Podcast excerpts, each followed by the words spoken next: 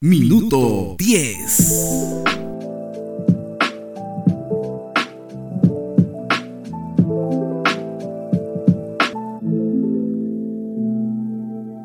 Bienvenidos, bienvenidos y bienvenidas. Eh, estamos en Minuto 10. Soy Miguel Esquivel y hoy día, junto a tres grandes profesionales, tres grandes amigos, Estamos con Andrés Vargas de Macro Norte, con Gabriel Durán de Con Memoria y con Paul Acevedo de Investiga.p. ¿Cómo están, muchachos? ¿Cómo están, Miguel? ¿Cómo están? ¿Qué tal? Un gusto, un gusto, Miguel. Un gusto, Andrés. Un gusto, Paul. Andrés, ¿por qué periodista? Bueno, en primer lugar, a mí me, me encanta la lectura. Yo creo que por ahí partió porque Siempre me ha gustado leer mucho los periódicos, empaparme mucho de, la información de lo que pasa en el mundo, ¿no? y, luego eh, creo que muchas veces eso también lo he conversado con mi, con mi esposa, con, con, mi familia, es que parte de mi carácter, parte de lo que soy eh, como persona me ha llevado mucho a, encajar bien dentro del periodismo, ¿no? Soy eh, un, un, tanto, mi carácter es, me indigno muy rápido, soy una persona que además me, me no sé, tengo esta, esta eh, postura muy personal, de confrontacional también, y, bueno, creo que esos son elementos que dentro del periodismo han cuajado bien, ¿no? Gabriel, ¿cómo, cómo empezó? Yo sé que eres del norte chico, iniciaste más eh, por un tema de, de periodismo deportivo, más que de policial, político. Nadie creería que de repente Gabriel Durán corría a personas en short y una pelota, ¿no? Bueno, no los correteaba exactamente. ¿ah? Ajá. Eh, pero bien, mira. esperabas en el camarín. Como un hecho anecdótico, eh, Miguel, en el colegio a mí me gustaba bastante leer periódicos deportivos y también leía periódicos magazinescos, bueno, por ejemplo el Perú 21, aquel tiempo que era Álvarez Rodríguez, el director de Perú 21, en aquellos tiempos para mí escribía buenas columnas, ah, me gustaba ese Perú 21 de aquellos años, realmente hace muchos años. Creo que poco a poco empezó a gustarme este, este aspecto, así como Andrés de la lectura también, no solamente leía periódicos, algunos, algunos artículos, algunos libros también, y, empezaba más o menos a, darme, a darme cuenta de, de, eso, ¿no? De estar indagando, investigando, conociendo algo más a fondo de, de cualquier tema en general pero más en el fútbol, con sinceridad, se inicia más el fútbol, ¿no? Con decirte que me leía hasta la letra más pequeña de un periódico, así, todo, hasta quién es el director y hasta el registro, en fin. Entonces, este, creo que eso parte ya quizás de, un gusto, de un aprecio de mi parte por, esta, por, esta, por este oficio, y así poco a poco, ¿no? Entonces, postulé a Ciencia de la Comunicación, que por cierto, en mi test no era la primera opción, ¿ah? Mi primera opción era Derecho o Administración.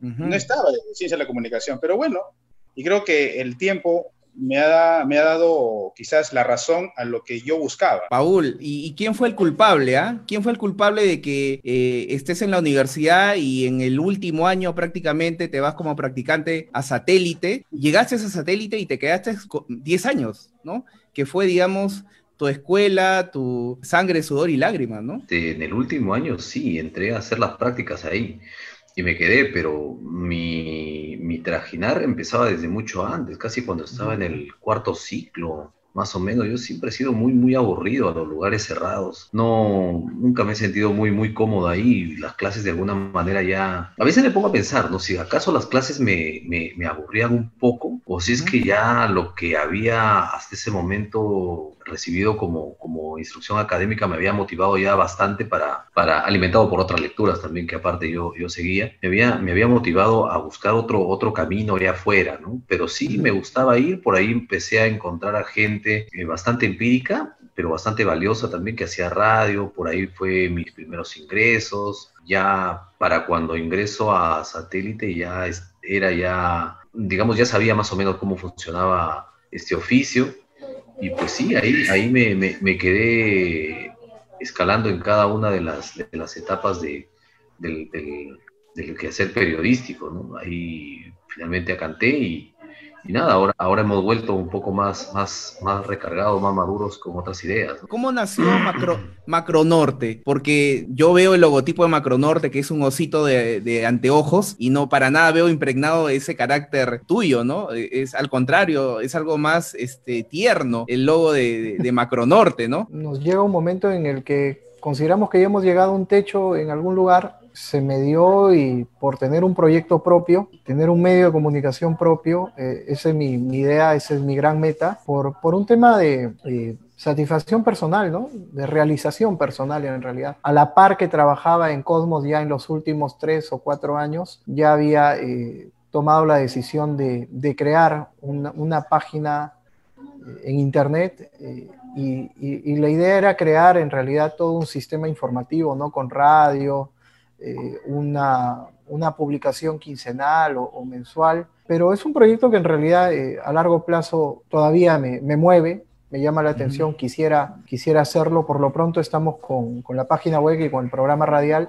Y también tenemos un programa digital eh, en, en, nuestra web y en nuestras redes sociales. El Macronorte tiene como como una de sus visiones eh, a mediano plazo, eh, trabajar de mano con las comunidades que están cuidando a, este animal que me parece emblemático en el país y que hace poco incluso han matado a uno en Puno en plena cuarentena. Entonces, eh, trabajar de la mano, hacer algunos trabajos periodísticos, algunos concursos periodísticos para sensibilizar a la población en la importancia de cuidar a nuestro patrimonio, ¿no? En este caso, nuestra fauna silvestre que está en, en grave peligro. Y Macronorte, en realidad, porque pensamos también extendernos. Pensamos que Macronorte debe tener una sede en cada región del norte, de la macroregión norte del país, y, esa es la visión, ¿no? Ah, eh, actualmente también tenemos una, una página que se llama Escuela M. Es lo que te iba a preguntar. Sí, que me parece un buen proyecto este, y con bastante proyección, ¿no? Claro, eh, este, esta Escuela M busca lo que, lo que para mí es una, es una consigna. Los periodistas no somos superhéroes, Miguel. No somos superhéroes, los periodistas no vamos a cambiar la sociedad en realidad. Quienes van a cambiar la sociedad son los ciudadanos. Entonces, eh, yo siempre en mis programas eh, invito a los ciudadanos a interesarse un poco por conocer la ley de el acceso a la información pública, se empapen de cómo ingresar a la página de transparencia pública del Ministerio de Economía y Finanzas, cómo acceder al CACE, que es el Sistema Electrónico de las Contrataciones del Estado, eh, y a todos estos mecanismos de fiscalización que pueden acceder, pero que finalmente no acceden por desconocimiento. Entonces, yo creo que cuando formemos una sociedad eh, fiscalizadora, los periodistas tenemos menos chamba y tendremos unas autoridades que estén más controladas, porque por esta falta de control es porque tenemos estos altos niveles de corrupción, ¿no?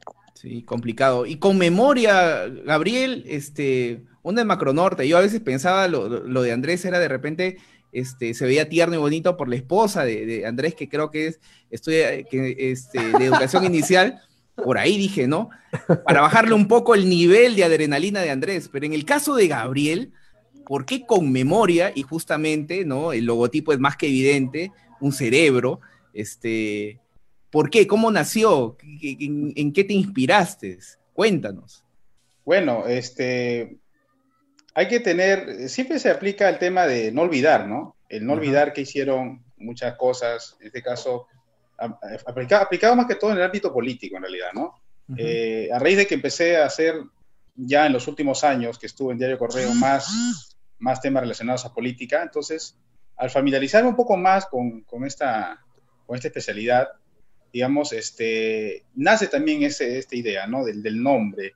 Entonces, hurgar un poco en, en, lo que ha pasado para poder muchas veces recordar, porque, por ejemplo, traía a la memoria el tema de cómo es posible, cómo explicar históricamente que un gobierno tan pésimo como el que tuvo Alan García, que, bueno, aquellos años, yo recién creo que tenía tres años, me parece, eh, pero uno conoce por historia, ¿no? ¿Cómo es que este fenómeno político llega a ser elegido nuevamente, ¿no? Eh, o sea, una serie de circunstancias históricas que uno va aprendiendo en la vida y pasa algo por lo que también Andrés dice, ¿no? Relacionado a que la gente quizás tiene, desconoce eh, muchas veces su pasado o acceder a alguna información que debería crear su propio criterio y su propia cultura para que ellos puedan tomar buenas ah. decisiones. Y eso definitivamente pasa por una política de Estado también, porque cuanto más, cuanto menos educación le das a la población, más cautiva la vas a tener, ¿no? De hecho, eso es clarísimo. Eh, pasan por dos cosas, que el Estado no invierte, así como vemos ahora en salud, tampoco lo hace en educación, y los mismos ciudadanos muchas veces no se, no se empeñan en su educación. Entonces, eso podría mucho empoderar, de hecho, a los ciudadanos. Entonces, eh, con memoria nace con esa idea, ¿no? De poder un poco hurgar en cosas que han pasado anteriormente.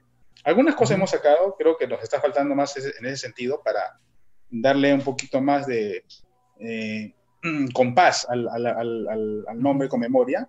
En algunos artículos sí le hemos recordado que ha pasado anteriormente y asemejando a lo que viene de ahora. Y, bueno, ¿no? Nació ese nombre, nació ese nombre. Eh, y me han pasado varias cosas, ¿no? Con, con memoria, eh, al igual cuando he estado en diferentes medios periodísticos. Y, y cuenten, bueno, algo que tienen los tres en, en, digamos, en común es que los tres han trabajado en medios muy importantes de la región, los tres salieron de esos medios eh, con bastante tiempo y todos con el sueño bajo el brazo de crear algo propio. En el caso de Paul Acevedo, que estuviste casi 10 o 15 años, Paul, en el grupo La Industria. 17.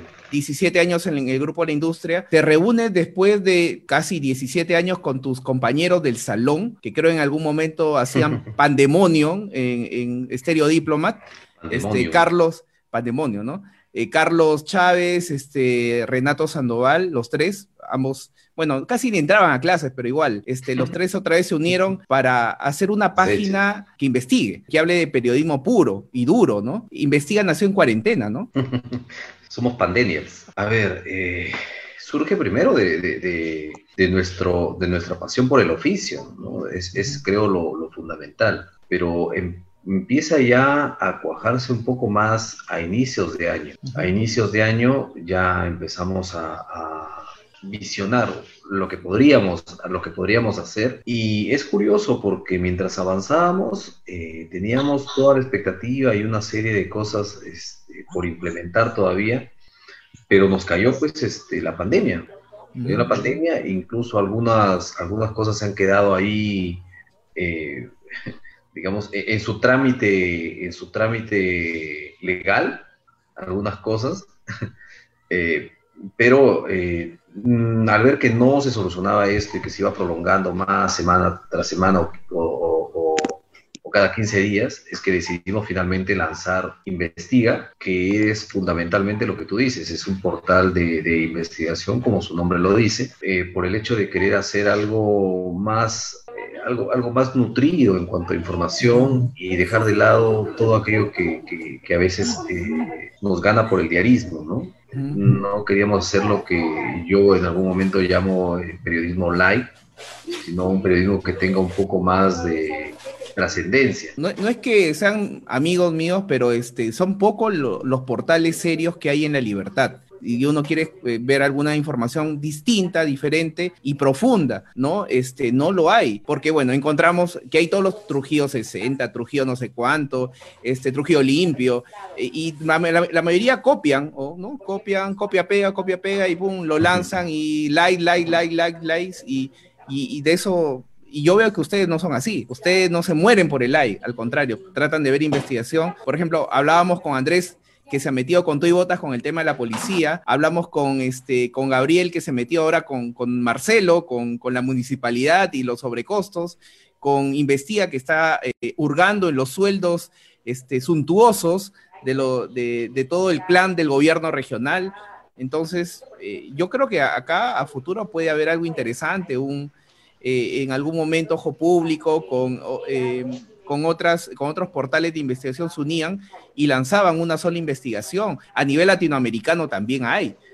A nivel regional, ¿por qué no, no hay? O sea, es curioso, es curioso porque estamos en una época en la que se ha virtualizado la educación, que me parece va a seguir por ese sendero, y de alguna manera también eh, va a virtualizar, me parece, el periodismo, ¿no?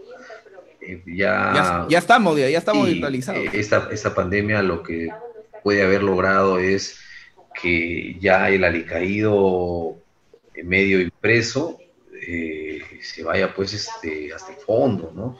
Y que la crisis que ya soportaban se agudice mucho más. Vemos salidas eh, masivas o despidos masivos de colegas, eh, ¿no? Y, y, y, no sabemos, es una situación difícil y esto no es más que, que revelar lo que ya se venía como tendencia.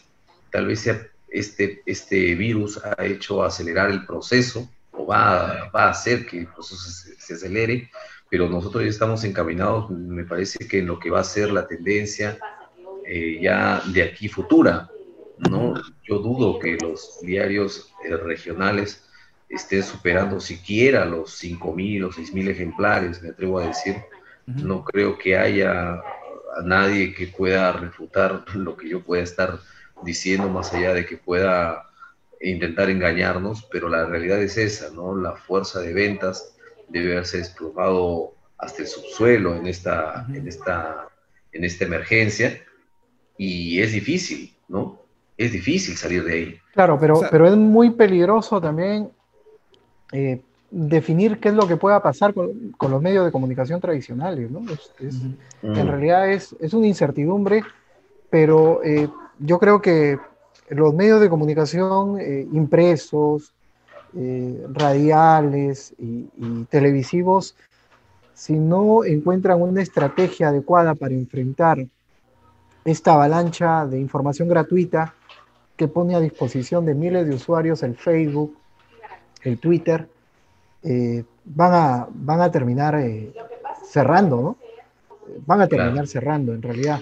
Pero también el problema que afrontan los portales de noticias es identificar eh, también el, el, sistema de financiamiento que requieren para seguir funcionando. Ese es un problema espinoso que muchos no se atreven a tocar en realidad, porque también saltan a la vista los clichés, ¿no?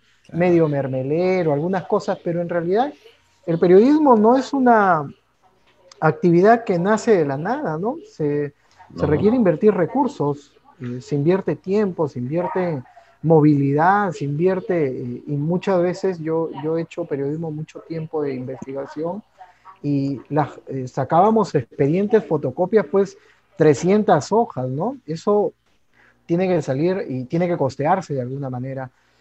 lo que nosotros hemos hecho en realidad y, lo que siempre sugiero eh, a quienes me lo consultan es que eh, el, primer paso es crear eh, la, empresa, ¿no? el, medio de comunicación, de manera como persona legal, de, siguiendo todos los criterios legales, ¿no? con su registro en SUNAC, con todo. Pero también posteriormente es muy importante definir el sistema financiero para poder hacer que este medio de comunicación pueda sobrevivir y se puede acceder a, diferentes estrategias, ¿no? La venta de la publicidad, eh, eh, el financiamiento exterior, el autofinanciamiento a través de la venta de algún producto o creando eh, algún medio satélite de venta de productos que ayude a financiar el tema del portal. Nosotros, en, en mi caso, hemos hecho estábamos creando un buscador médico eh, en internet que se llama bienestar.p, que es eh, un, buscador médico que se suscribe el, médico o, la empresa del sector salud que desea aparecer en nuestro portal de, de búsqueda médica de servicios médicos y la idea era que este buscador pueda alimentar de recursos a Macronorte, ¿no? Y que Macronorte vaya migrando de la publicidad, reduciendo cada vez eh, su necesidad o eh, el trabajo con la publicidad de instituciones y que en algún momento desaparezca esto, ¿no? Eh, por eso es importantísimo definir cuál será la forma en que sobrevivirá nuestro medio, ¿no? Porque puede sobrevivir por algunos meses, pero si es que no tiene la inyección constante de dinero, es, imposible que puedas que pueda. Y entiendo que ninguno de los que estamos aquí quiere hacerse millonario con el periodismo. Esa, tampoco no, es, mi, eh, esa no es mi finalidad, ¿no? Sino que, eh, a menos que el periodismo, necesita recursos. El periodismo, relaciones públicas a la vez. Justamente, justamente esto ya un poco para ir pues, terminando, Paul. ¿Qué es lo que se está cocinando en cada uno de los portales? ¿Qué es lo que está por salir? Un, un pequeño avance. No me van a decir, pues, de repente la Pepa, pero ¿por dónde están yendo los, los reflectores en cada uno de los portales, Paul? Obviamente, en el caso de nosotros se viene algo, eh, algo fuerte del tema presupuestal, de cómo están utilizando recursos económicos en, situaciones de esta pandemia, ¿no? en situaciones de ayuda, en situaciones de traslados, se vienen cosas eh, que estamos analizando de, ese tipo ¿Me habla del, gobierno regional o de la Hablo básicamente del gobierno. No, bueno, el gobierno municipal está haciendo muy poco, ¿no? Y... Andrés, cuéntanos, ¿qué se viene preparando, cocinando en Macronorte? Sé que estás muy metido por el tema policial, este, y creo que por ahí apuntan, la, apuntan ¿no? este, las luces. Cuéntanos. Bueno, eh, estamos trabajando eh, en este expediente del proceso disciplinario del general Lucas Núñez, que es en realidad, eh, es, a mí me parece escandaloso todo lo que ha pasado en la, en la Policía Nacional, en la tercera macroregión policial, y nosotros hemos venido detallándolo durante varios días en, las últimas semanas, pero ya tenemos los resultados de las primeras pesquisas de la Oficina de Asuntos Internos del Ministerio del Interior eh, nos contactaron, nos facilitaron el, acceso a este expediente completo, que realmente, eh, reitero, es un tema eh, bastante escandaloso.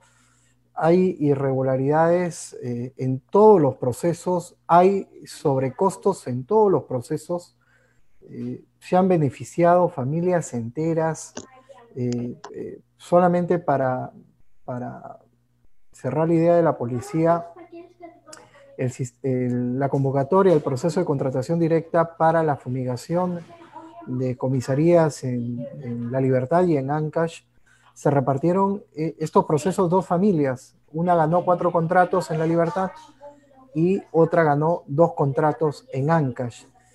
Y, bueno, eh, no se pidió experiencia a los postores, las cartas de invitación que manda el, comandante Raúl Tapia eh, Aranda, manda eh, precisamente la invitación eh, para participar a los postores, pero envía a los postores que no cumplían con las especificaciones técnicas, a los que no tenían autorización del MINSA, no tenían a nadie, cuando en la data de la Policía Nacional habían postores que sí cumplían con estos requisitos.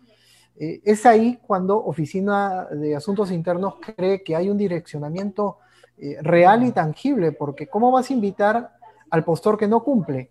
Y para solucionar este problema, el postor invitado se tuvo que consorciar con una empresa que sí cumplía los requisitos para poder ganar estas licitaciones.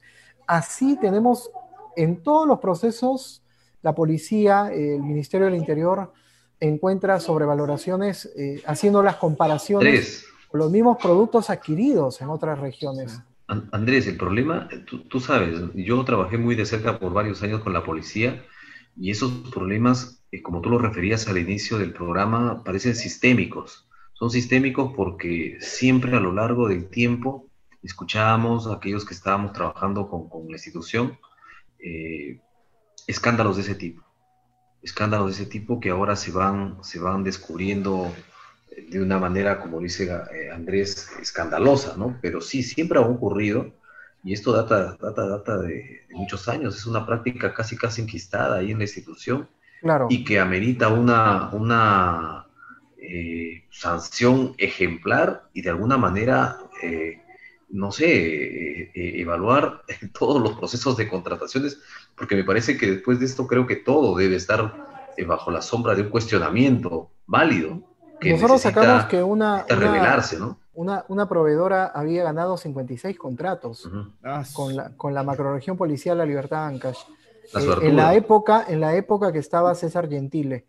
Eh, César Gentile nos envió una, una carta notarial que finalmente era, era falsa porque el notario me llamó y me dijo, Andrés, yo no he firmado ese documento porque eh, el oficio notarial está suspendido porque no es una actividad esencial en el marco de la emergencia. Pero las notarías no están funcionando, ¿no? Claro, claro, por eso el notario me llamó asustado, ¿no? Eh, para solucionar el problema. Me dijo, yo no tengo nada que ver ahí, me dijo Andrés.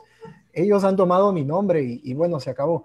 Pero eh, para, para, culminar, coincido contigo, Paul, el tema de la policía es un tema sistémico, eh, la policía está atravesada por la corrupción, porque hay la gran corrupción que eh, involucra generales, hay la mediana corrupción que involucra a los oficiales que están en las comisarías y, por ejemplo, en Patas eh, cobran las coimas de 30 mil, 50 mil soles para dejar pasar el mineral mm, ilegal.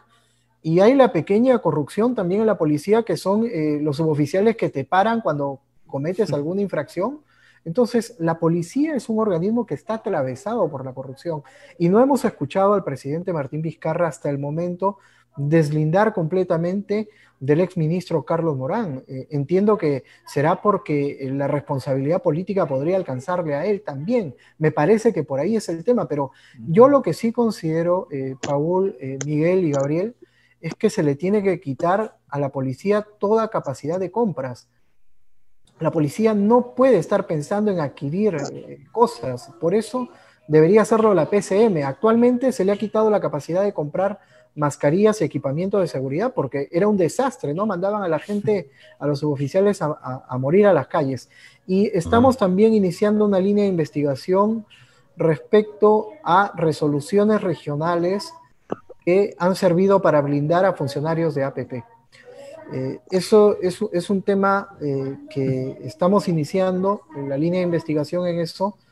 Eh, nos ha llegado una documentación importantísima que así lo corrobora, pero eh, necesariamente tiene que ser sometida a un eh, proceso de contrastación y verificación y tenemos que tener las declaraciones también de las partes involucradas, pero de por sí los documentos demuestran que ha existido desde el más alto nivel disposiciones para que los funcionarios claves eh, del partido político no puedan eh, salir de sus puestos. Así que ese es un tema que estamos iniciando.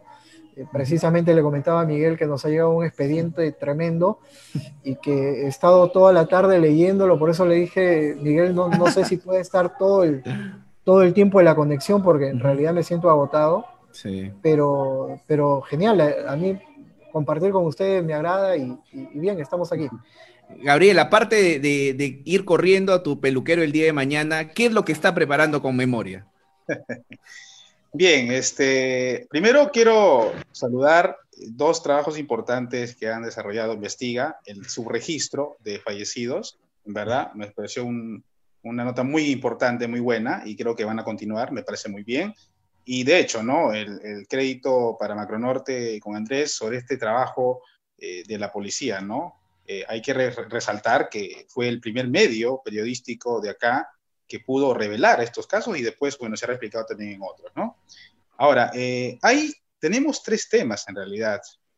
Que uno, que no es netamente de Trujillo, sino es de Tumbes, que de un fallo judicial escandaloso, que incluso, bueno, el contacto que hemos tenido, bueno, está trabajando Gonzalo Aro, que es parte de nuestro, de equipo de trabajo de Conmemoria, eh, ha tenido en contacto con esta familia, que un, fallo escandaloso en realidad, que podría tener incluso resonancia nacional. Y es lo que estamos buscando, ¿no? Tener una, una, alianza con un medio nacional y que verdaderamente se comprometa a poder publicarlo también, ¿no? Obviamente a la par con Comemoria.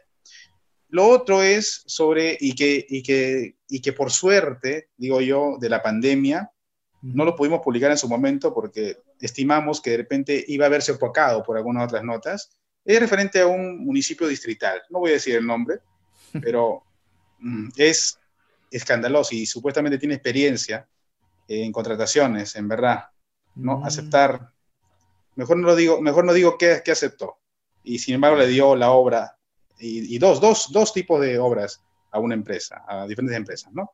Y lo otro, eh, un destape que sacó con memoria referente a la participación del hijo y el sobrino del actual alcalde, Daniel Marcelo Jacinto. Ojo, este es un caso que, en realidad, inclusive en consultas con dos abogados, se enmarca, de acuerdo como íbamos recabando más información, se enmarca en una presunta asociación ilícita para delinquir. O sea, no organización criminal, sino asociación ilícita para delinquir, que es diferente, es la figura legal diferente. Entonces, eh, es tan, es tan este, digamos, burda la, reacción que ha tenido el alcalde referente a este tema, porque lo ha hecho, esto propició pues este, una sesión de consejo que se hablara exclusivamente de este tema, que regidores por ahí empezaran a hurgar más, y que, si soy sincero, estos regidores no están haciendo nada respecto a ese tema. Quizás sobre la compra sobrevalorada, bueno, no, no nos parece tan difícil, pero referente a lo otro, en realidad no están haciendo mucho. Y están mm. dejando pasar y no están trazando una línea de investigación, quizás por lo que... Estuvieron pidiendo, pero estuvieron pidiendo computadoras para trabajar. Ah, no, bueno, este, tablet, ¿verdad? Tal vez por, falta de tablets no han podido trabajar. No, terrible, en verdad. No, esas son, las, esas son las criolladas, las particularidades que tienen algunos regidores que supuestamente son de oposición, ¿no? Pero son de minoría, al fin y al cabo. Muchachos, un poco ya para ir ya terminando. Este, Terminando de verdad. Terminando ahora sí de verdad. Este, en algún momento, más larga. En algún momento este, se puede dar el caso que Macronorte, Investiga P y eh, con memoria se unan y saquen, eh, digamos, una de, de, una gran investigación este, puede ser del gobierno regional o de la municipalidad, una importante que, digamos, tenga una connotación a nivel nacional, porque yo creo que los, tres portales están en la capacidad, hoy día los que, eh, los que han escuchado, este, saben que hay periodismo acá, que se hace y del bueno, no solamente copiar y pegar. Eh, en algún momento, Andrés, Paul, Gabriel, eh, ¿se podría dar ese, eso? Yo me acuerdo que Andrés decía macromemoria. Nos, comimos un, combinado, me acuerdo, ahí en la, en la cebada. Un combinado, nació macromemoria, ¿no?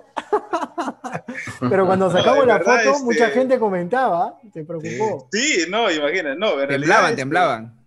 En realidad yo creo que, que en realidad sería qué interesante y qué valioso, en verdad, ¿no? Sabemos que en periodismo siempre nosotros pugnamos por la primicia, ¿no? Por el destape, es natural eso pasa, no es por un tema de envidia del compañero ni nada por el estilo, muy por el contrario, ¿no? Pero, pero siempre es, es importante, ¿verdad? Yo creo que sí hay temas que se podrían desarrollar bajo esa magnitud y que tenga resonancia nacional, como tú lo dices, Miguel, ¿no? Lo ha hecho con Boca, con Ojo Público, lo ha hecho hasta con IDL.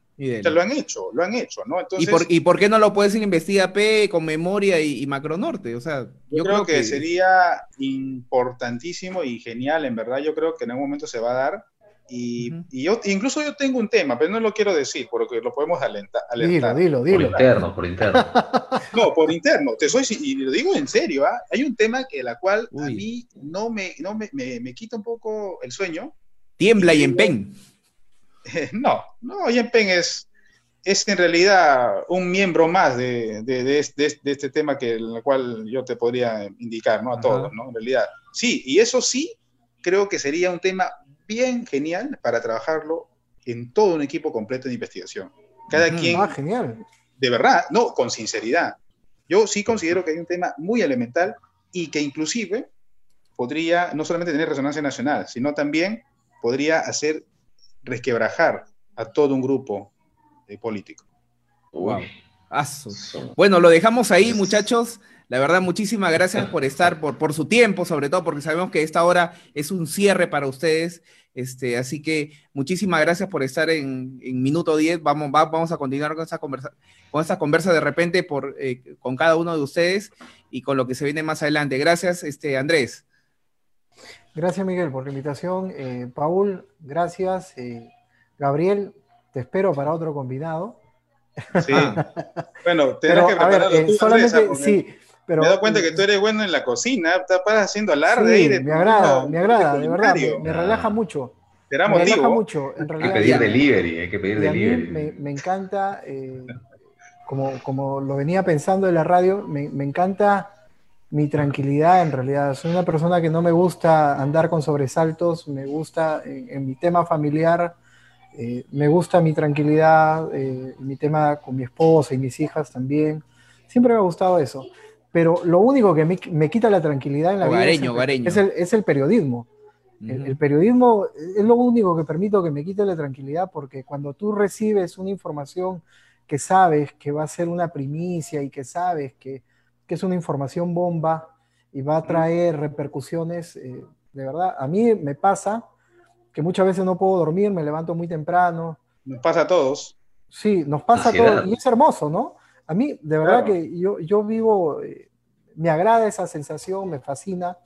Eh, por eso es que me, hace muy feliz ser periodista. Le, dedico mucha pasión, mucha vida, le meto mucho tiempo de mi, de mi, de mi vida a esto. Y, y, lo último que quería eh, decir, y a las personas que también nos están viendo, y, y a las personas que quieran estudiar periodismo, estas son las pequeñas y, grandes satisfacciones que nos da el periodismo, ¿no? Saber que la información que damos a conocer contribuye a eh, tal vez a revelar algunos, algunas redes de corrupción, a solucionar problemas, a exponer eh, los problemas de la población, ¿no? Y, creo que en ese aspecto eh, siempre, siempre debemos todos aportar a eso y, finalmente que no hay medio chico y no hay medio grande. Lo, lo, único importante dentro de un medio es la calidad de la información.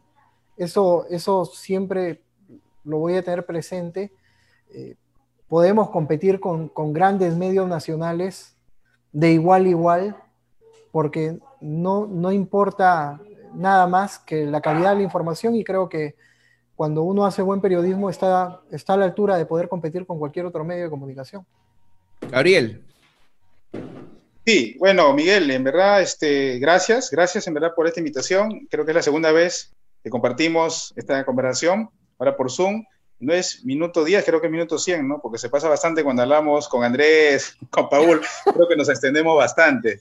En verdad, muchas gracias, verdad, y, gracias por este espacio porque, mira, me siento más relajado, a veces hay días un poco duros, difíciles, y bueno, a seguir haciendo periodismo, ¿no? En la medida de lo posible, porque no es fácil, no es fácil, ¿no? Pero siempre la pasión nos, nos llama, ¿no? Y es verdad, yo varias veces me he amanecido y en mi casa me dicen, mejor te ves caer en la calle, me dicen inclusive, ¿no? O sea, porque, o sea, porque yo estoy tecleando, haciendo bulla y no dejo dormir. Entonces, pero bueno, es parte de nuestra profesión. Yo creo que para lo que nos gusta, yo recuerdo solamente, por ejemplo, en Diario de Correo tenía cuatro lockers, miles de papeles. O sea, así es de trabajo, ¿no? Leer, leer y leer. Entonces, esas son parte de las anécdotas que voy a recordar. Dile a Andrés que está loco con ese expediente. Paul, tu despedida. Sí, ojalá que los proyectos que cada quien tiene pensado lo logre concretar. Me parece que se va abriendo un nuevo camino el tema de, la, de, los portales de investigación digitales. Es un nuevo rumbo. Sé que eh, empiezan a, marcar, a marcar un, sendero que, que, para mí viene siendo un, futuro cercano de lo que ya va a ser en realidad este, este oficio. A saludar el trabajo que viene haciendo Andrés con Macronorte, Gabriel con Memoria, ¿no? Eh, que en realidad puede ser inspirador para muchos de los chicos que, quieren incursionar en el periodismo y que necesitan copiar buenos, como digo, buenos modelos para poder eh, realizar un, un, buen camino en, este, en esta profesión que es, como dice Gabriel, como coincide Andrés, apasionante realmente. Listo, muchachos, gracias por estar, como siempre, el agradecimiento aquí en Minuto 10 y en alguna otra ocasión nos vamos a reunir nuevamente. Cuídense mucho, descansen y, este, y que se cuiden, ¿no? Los políticos, militares, policías y todo aquel que ose meter la mano en, en, el erario nacional. Aquí están los chicos de Conmemoria, con Macronorte y Investiga.pe. Cuídense, hasta aquí, minuto 10. Chau.